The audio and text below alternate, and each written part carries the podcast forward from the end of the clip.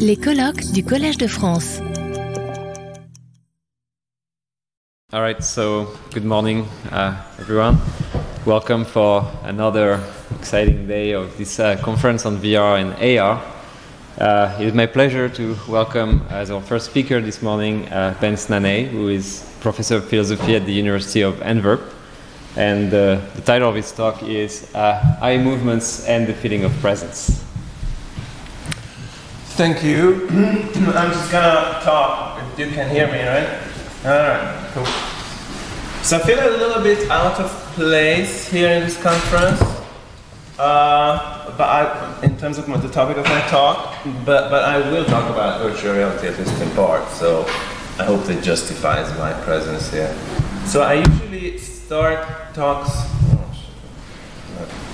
All right, so I should say something about. Um, so normally I have this little spiel that I uh, that I say before my talk when I talk to like outside audiences, so that they know what kind of philosopher I am. This is kind of the other extreme, so I feel I should say something about my uh, how, I'm trying to uh, what about my, how I'm trying to do philosophy or what kind of philosophy I'm trying to do. So this is what I take to be the traditional philosophical methodology. So there's philosophy, there's science, and there's just no top cross talk between them at all.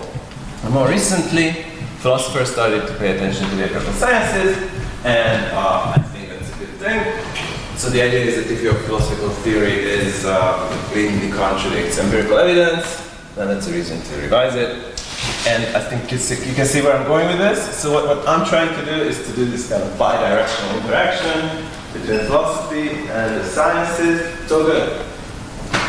And, um, and so the idea is that so, um, so, so the idea is that philosophical theories would be also relevant to sciences. So, and you might think that that sounds nice, and also something that you might read in the methodology section of a grant application, which is exactly what it is. But how does that work? And one way in which it can, it can work very well is for philosophers to try to combine two different, two or more different empirical subdisciplines. Um, so, so the idea is that those scientists are very busy people with their little pipettes. Um, they don't have time to pay attention to what's going on in other scientific subfields, but philosophers, if we have anything, we have time. Uh, we have time to bring un- seemingly unrelated empirical, like bodies of empirical findings together. And by combining them, that would actually be not just informed by, by empirical sciences, but also be relevant to each other.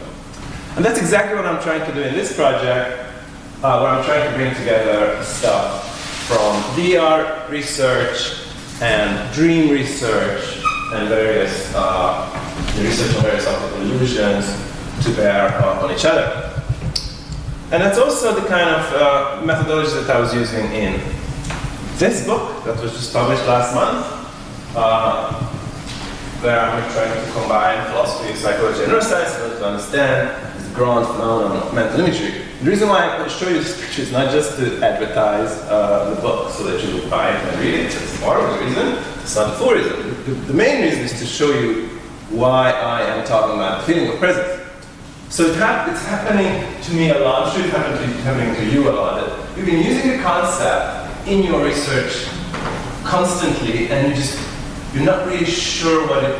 Like eventually, after a time, you just really become unsure what, what it means. Uh, so I don't know, perceptual need or uh, not what I'm going to talk about today. What I'm going to talk about is feeling of presence. So this slide, um, many of you have seen me give this talk before, uh, give my mental imagery, usual mental imagery talk before, and I have this slide always there. This is not what I'm going to talk about today. So it's about how mental imagery can be conscious or unconscious, voluntary, involuntary. And I have this little spiel about how mental imagery can be accompanied by the feeling of presence, but doesn't have to be. So in typical cases, mental imagery is not accompanied, not accompanied by the feeling of presence. When I, visual, when I close my eyes and visualize an apple, I'm not fooled into thinking that there's an apple in front of me. But sometimes it can be, and in my usual example, there is dreaming and hallucination, which for uh, for, psych- for psychiatrists, for psychiatric literature, it counts as imagery. So, and I, I, I, you know, I've rattled this kind of line many, many times, and I'm, you know, I'm more and more uncertain about what feeling of presence is. So today I'm going to try to understand what feeling of presence is, and I want to do this kind of in the context of virtual reality. And I think it's a really important concept in virtual reality where the, uh, um, it's been argued that the whole feeling of presence, or as the researchers often call it, presence, is either essential or at least often the primary design goal of the system. So I want to talk a little bit about some terminological issues. There's a bit of a terminological disagreement in the, sort of, in the, in the VR research literature, people use these terms a little differently from the philosophical literature. So in the VR literature, often the contrast is between immersion and presence. Immersion is in some, some kind of objective fact about the VR environment. Uh, presence is the subjective feel of it. In philosophy, we kind of use presence versus the feeling of presence. So just be, uh, I just want to flag that there's, there's a bit of a terminological uh, disagreement here. Uh, there's also a, a, an interesting distinction between the feeling of presence and the sense of reality, as Kati has elaborated almost a decade ago. Uh, so there's also a bit of terminological disagreement here. And that's, I think that's part of what, what's confusing about the term of feeling of presence.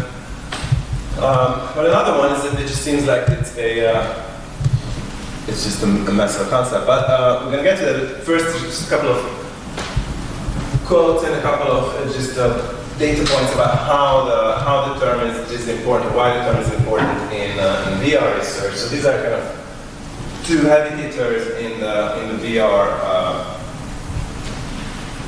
in the psychological literature on VR, VR and you can read the, the quotes, and it's about all about how just how important presence is and how they how they understand it. Now, so I want, and there are, within the VR research they make a lot of distinctions between different forms of of presence, or as they call it, different forms of, of presence. So one major in, distinction is about what they often call the feeling of involvement versus the feeling of reality. So the feeling of involvement is about how uh, involved you are in, in, in performing a certain task, how absorbed you are in that task, which is different, they make a distinction, and it sounds like a good of distinction to me uh, from the feeling of reality. And the question is about how you feel the, those virtual objects, how real you feel the virtual objects to be. And even in the second category, the feeling of reality, people make this distinction between the feeling of reality about different kind of entities. So you can have a feeling of reality towards physical objects, but not towards social actors, or um, and the feeling of reality towards the self or the avatar is a completely different question as well. So, uh, so they are very sensitive to these distinctions in the VR literature. And as a result, given that this is you know, the primary, one of the main design goals of VR systems to increase this feeling of presence, they obviously are they're interested in how you can measure that, how you can make, make VR systems better. And uh, this is, it seems like there's three ways in which you can measure the, uh, the feeling of presence, the questionnaires, which are notoriously unreliable, but still they carry some kind of information. Okay. So they, you know, ask the subject, so how real did it feel? And then they're going to say something. We want to say. So there are physiological markers like uh, heart rate, skin conductance, and so on. So we know all this from, uh, from motion research, I guess. And there's behavioral markers about you know, whether they're going to stop or there's virtual. And one thing that's kind of uh, crystal clear from the, from the psychological literature is that there's amazingly strong them, especially between the questionnaire results and the physiological slash behavioral markers. Um, and one hypothesis to explain this is, is, there's really one, what people are lumping together under the theme of presence is really two things, at least two things. One of them is something like immersive presence, and, and that's really what uh, that's at least part of what, what, what, the people are trying to get at the feeling of reality stuff. Uh, and the other one is something like the feeling of what, what, what calls the feeling of motor presence. And the idea is that it has something to do with, uh, with, the, with, the actions that can be performed or should be performed and so on. Uh, and there's some, within philosophy, there's a fairly strong literature on trying to understand the second one, think of motor presence, not in the VR case, but in the actual case, so some people like and Lokish, they appeal to the dorsal stream and they try to explain, I think, this form of presence. But that's going to be a very different phenomenon from the, from, from the immersive So what I'm going to focus on is not the motor stuff. And I think it's a variety of the immersive presence. I don't think that's the end that's going to explain the whole immersive presence stuff, but at least one very important aspect of it, and I call it visual presence. Um, and, and I want to, so, so what I'm trying to, what I will do, so is to be real, is that I'm going to try to explain this kind of visual feeling of presence with an amplified movement. With an amplified movement. So let me say a little bit about how our eyes work. So what I by that. So the uh, visual researchers make big distinction between saccades and microsaccades. So saccades, they happen relatively rarely, a couple of times a second. Big, huge distances covered by saccades, they tend to be voluntary.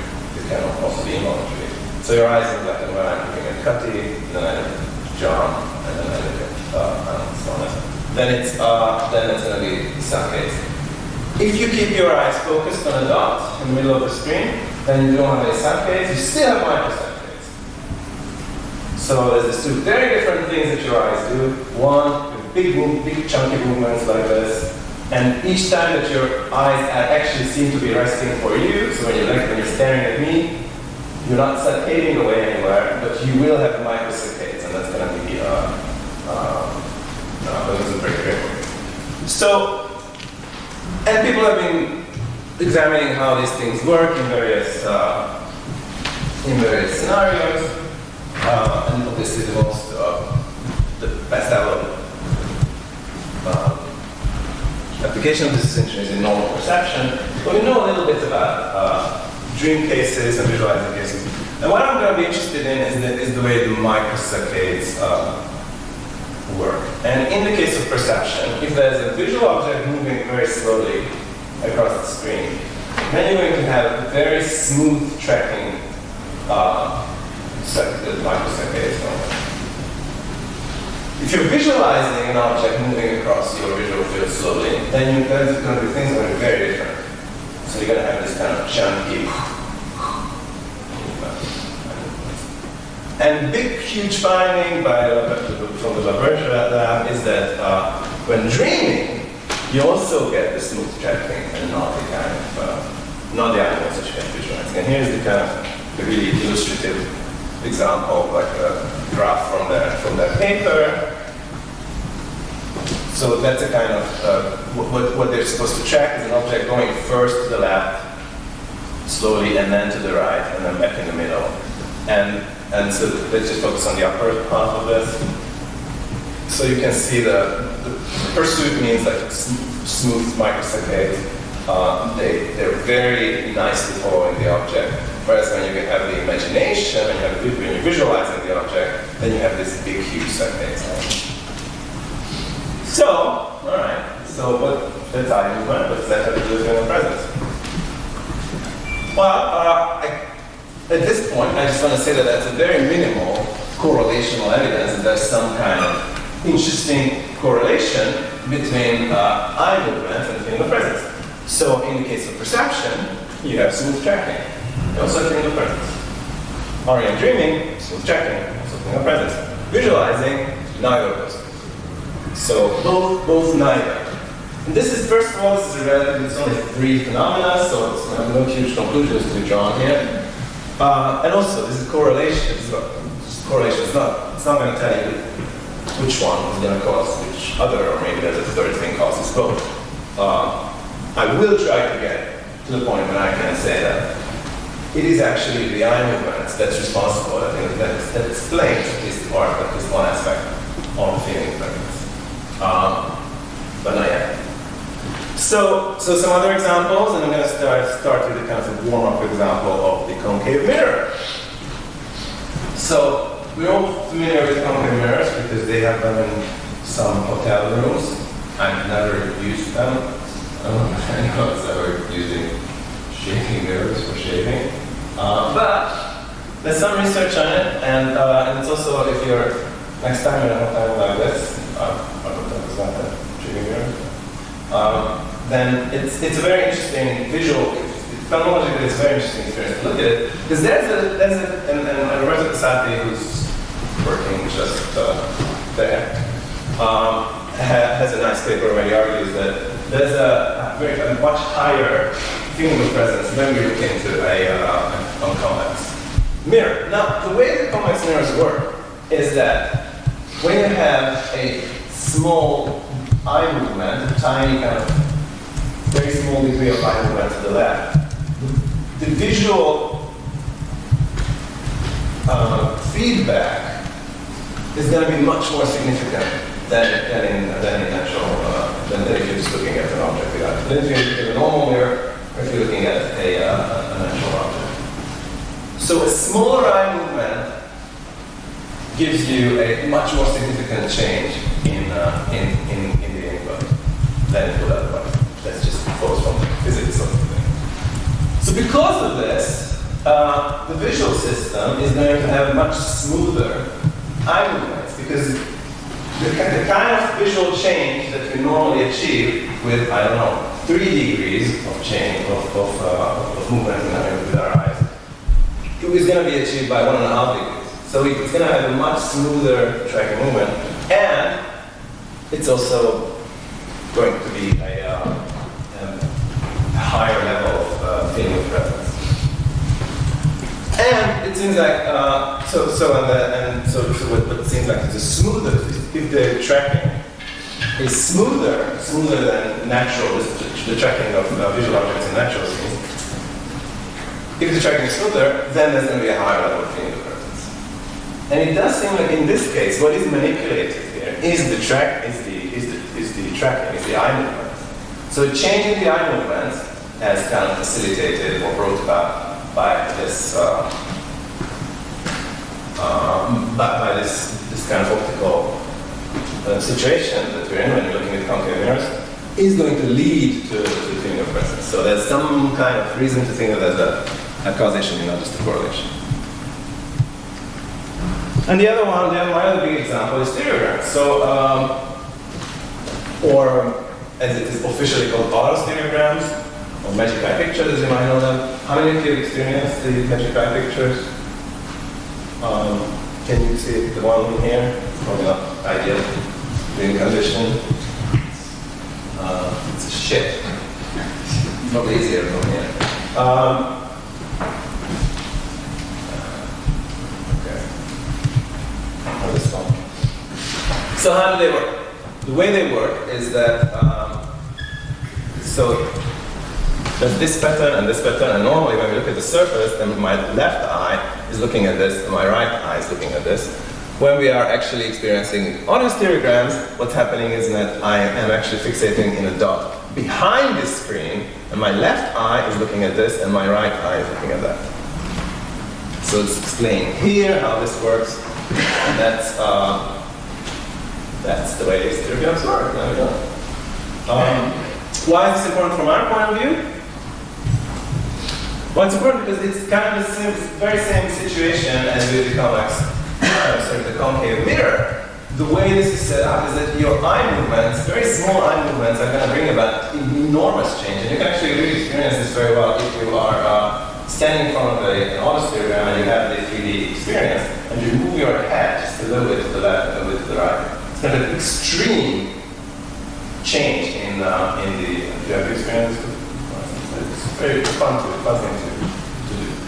So again, just like in the concave mirror case, uh, kind of a, a, small, a small degree of eye movement is going to lead to much more significant visual change than it would otherwise.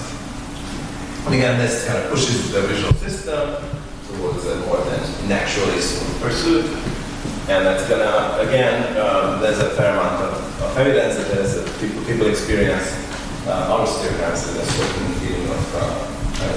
So again, you have this, another example where you have the, you have sm smoother tracking which correlates to higher level feeling presence. And here again, it seems like what's, what's doing the causation, what's, what is responsible for the feeling presence is the eye presence, because that's the, that's the thing that's being manipulated. And now finally back to, back to uh, VR, which is unsurprisingly going to be very similar to, um, to the autostereogram, because the technology is based on, on the stereogram technique. Um, and here as well, we have a, obviously a lot of idea, it's not supposed to be concave, you know, it's supposed to be VR. So, uh, so here again, small eye movements are going to lead to a giant uh, visual feedback, big difference in visual feedback, and, uh, and that pushes the visual system to, to a very kind of extremely smooth pursuit, even smoother than everyday perception. And again, that's going to uh, trigger some kind of feeling of presence. So here again, so we have three examples when you have the smoother the tracking, uh, the, the higher level of feeling presence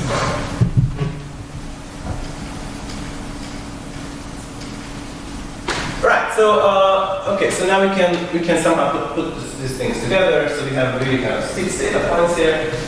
Uh, the first three come from the from the experiment that I started with. So you get. So the question is, what's the relation between the smoothness of the tracking movements the eye and the feeling of presence? In the perception, we get both smooth tracking, uh, high feeling of presence. you dreaming, again, both. Visualizing, neither. And then in, in all of these cases, the convex concave, it's supposed to be concave, sorry. In the concave mirror case, the stereogram case, and the VR case, it seems like the, the both are somehow cranked up compared to everyday perception. And it seems like what's happening in, in all these cases is that the eye movement is going to be different because of the, uh, the viewing situation.